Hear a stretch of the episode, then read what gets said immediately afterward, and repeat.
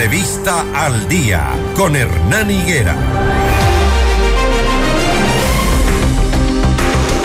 6 de la mañana, 37 minutos. Gracias a quienes se unen a la señal de FM Mundo, Notimundo al día.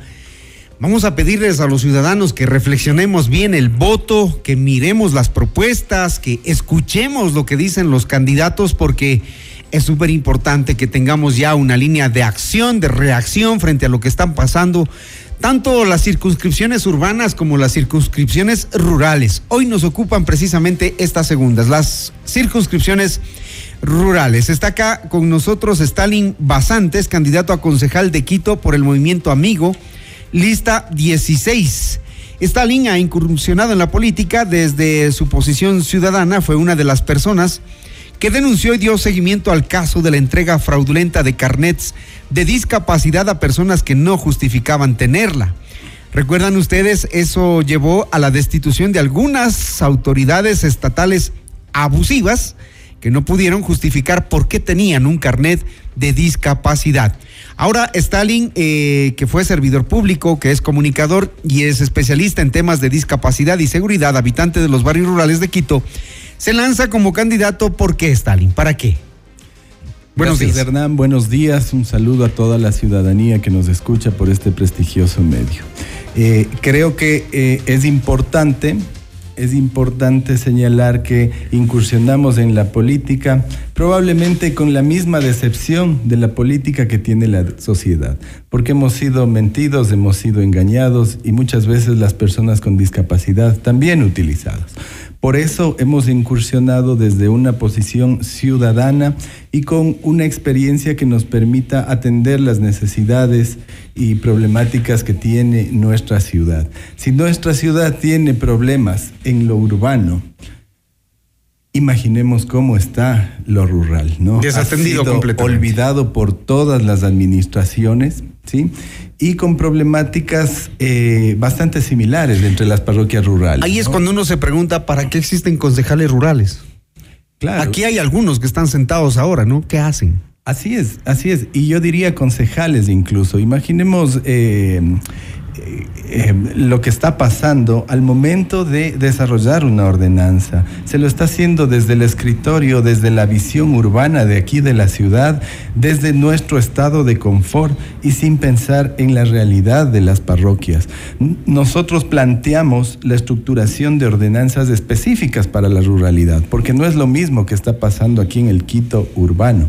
No puede ser, eh, Hernán, que a una hora, una hora y media de aquí de Quito no tengamos siquiera una cobertura de Internet, no tengamos acceso a una señal de televisión para poder informarse. Entonces, pensemos la situación de todas estas personas. Pero lo que sí tenemos es, por ejemplo, el cobro de los servicios al día y con más, ¿no? Con más costo, agua, luz, alumbrado público, tasa de seguridad. Lo que sí hay es, eh, incluso creo que hasta la tasa del cuerpo de bomberos le cobran allí, pero sin tener esos servicios en la ruralidad. Claro que sí. Eh, justamente, Hernán, en la ruralidad se cobra por agua potable, pero en muchas parroquias no existe agua potable. Es agua entubada, es agua clorada. Se cobran tasas de recolección de basura y no existe eso tampoco. Uno de los problemas fundamentales que tiene la ruralidad es también eh, que no han podido em, ordenarse eh, el suelo y, bueno, por eso hay un poco de invasiones también en la ruralidad. Pero frente a, a toda esa problemática, Hernán, nuestras parroquias son por naturaleza productivas. Todas las parroquias tienen algo que producir y sin duda hoy nos han demostrado tanto en la pandemia como en el paro que las parroquias fueron la seguridad alimenticia. Gracias a ellos pudo comer todo Quito. Por eso nosotros planteamos centros de acopio municipales que permitan garantizar un comercio justo con las parroquias rurales, ¿no? Dado que este es uno de los problemas, la cadena de comercialización, tantos intermediarios y muchas veces se queda esa utilidad en los intermediarios y no llega directamente al productor. Eh, me ha llamado la atención algunos puntos de su plan de, trabajo. Dice, por ejemplo, sistema de atención domiciliaria para personas con discapacidad que sean atendidas en sus, en sus domicilios. Eso es muy, muy importante porque hay sectores donde tampoco llegan, por ejemplo, las ambulancias, ¿no? Eh, transporte adaptado, nuevas cooperativas de transporte 100% accesible y dotación de accesibilidad verdadera en todos los corredores viales. Eh, esto me parece interesante. Fábrica Municipal de Ayudas Técnicas para Construcción y Mantenimiento de Sillas de Ruedas, Andadores, Audífonos y Bastones. ¿Eso no hay ahora? No, no, para nada, eh, Hernán. Y bueno, eh, decirle a la ciudadanía, yo soy una persona con discapacidad, adquirí mi discapacidad a los 16 años, precisamente en un proceso de lucha estudiantil donde eh, me impactaron cobardemente por una bala en la espalda. Y desde allí he iniciado un proceso de lucha en defensa de los derechos de las personas con discapacidad. Las personas con discapacidad en Quito somos el 14% del total de las personas con discapacidad en el Ecuador. Sin embargo, aquí en la capital del Ecuador no existen aceras para que podamos transitar. El transporte público, Hernán, lo que ha pasado en la ciudad es inaudito. Las personas que me escuchan recordarán que anteriormente había en el trole una rampa, que llegaba hasta el andén. Esta administración cambió las unidades y la rampa ya no llega a traslapar con el andén. Lo que quiere decir que queda un espacio de 25 a 30 centímetros. Imaginemos cómo pasa eso una mujer cargada a un niño ¿sí? ¿Cómo pasa un adulto mayor, una persona con bastón, una persona con muleta? Entonces, definitivamente no están pensando en la en, que estos proyectos sean para todos. Y eso mismo pasó en el metro parece de Quito. que los concejales, los alcaldes o el alcalde, eh, claro, ellos van custodiados, van en sus autos, no utilizan pues el servicio de transporte público. Nos encantaría que lo hagan. Tal vez nunca se han subido a solo para la foto en el metro corredores. Pero Hernán, el metro es la mega inversión de Quito. Cuatro alcaldes lo han inaugurado. Hasta ahora no funciona. He sido invitado a ver las instalaciones del metro y es inaudito. Los vagones del metro tienen una altura mayor a la del andén. Entonces, a ver, es un problema mayor para ustedes. Es un problema mayor. Pues, imaginemos una persona ciega. En el recorrido que hicimos se tropezó. Yo mismo no pude acceder. Entonces, toda esa inversión que es producto de nuestros impuestos no está pensada para todos, ¿no? Y no nos vengan a decir que eso es así mismo, porque en ningún metro de ningún país los vagones van a estar a una altura distinta al andén, ¿no? Efectivamente, Hernán, como decías de la eh, em, fábrica y centro de mantenimiento de ayudas técnicas es importante porque a veces se cree que una silla de ruedas alcanza para toda la vida pero una silla de ruedas es un instrumento, una ayuda técnica que se utiliza a diario para hacer un símil como una persona, un par de zapatos. Entonces necesita mantenimiento, necesita cuidado, necesita reemplazos, etcétera. Y los quiteños no tienen eso. más de 67 mil personas con discapacidad vivimos en la capital. ¿Sí?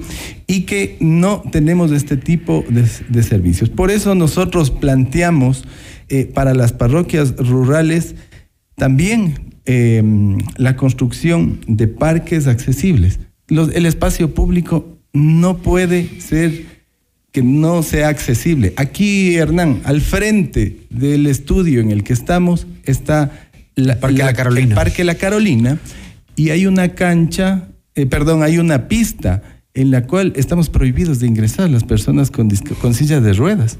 ¿Sabes por qué? Porque se daña la cancha. Entonces yo digo aquí, más vale el cemento que las personas. Eso nos han demostrado las administraciones municipales históricamente. Es, increíble lo que nos vamos enterando ¿no? en este proceso electoral. Em, Stalin está proponiendo también, a ver, aquí vi algo, algo, eh, espacios de descanso para las personas que cuidan personas con discapacidad. Claro, Hernán, eh, definitivamente eh, nuestro país tiene un retraso en, eh, en, lo que es normativa frente a las labores de cuidado. En, las labores del el cuidador o cuidadora probablemente es uno de los trabajos más invisibilizados, fuertes, pero como tú dices es más fuerte. ¿Por qué? Porque tiene que ser 24 horas, 7 días de la semana y esa persona, imaginemos esa madre que tiene un niño con discapacidad, ¿sí? En algún momento siente cansancio y por ese propio cansancio va a tener alguna negligencia con su hijo. Por eso vamos a crear centros de acogida donde las madres puedan dejar a sus hijos donde profesionales podamos atender eh, a este grupo poblacional y las madres puedan también desarrollarse, tomarse su descanso. Por eso se han denominado también casas de respiro.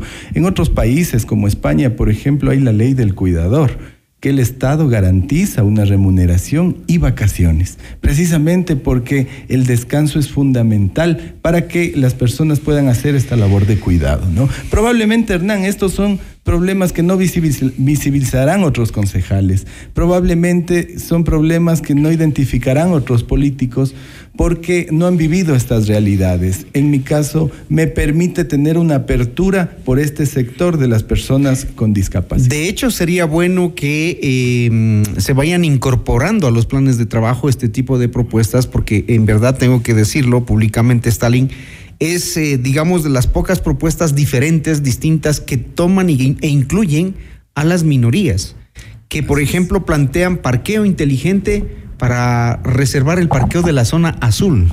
Claro, eso es uno de los eh, uno de los ejes de movilidad que nosotros tenemos de tránsito y movilidad, en el cual eh, eh, se busca modernizar precisamente el tema de la zona azul. Ahora que tenemos aplicativos para muchas cosas y que desde nuestro celular podemos hacer muchas cosas para para nuestra vida, entonces es importante que tengamos también este tipo de aplicativos que nos permitan el día anterior.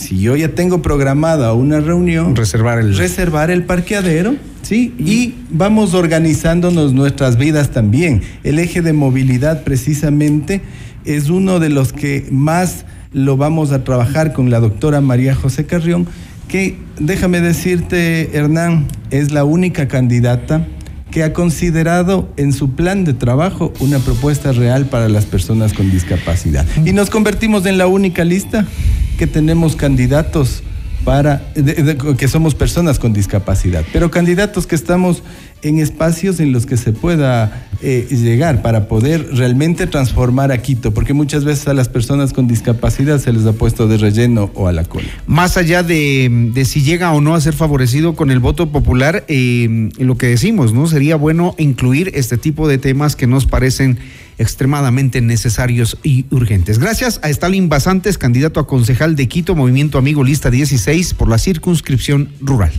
Gracias Hernán, un saludo a la ciudadanía y este febrero no podemos equivocar nuestro voto nuevamente. Ya equivocamos para presidente y estamos sufriendo las consecuencias. Para alcaldes igual no hemos tenido en estos tres y cuatro periodos obras significativas para Quito.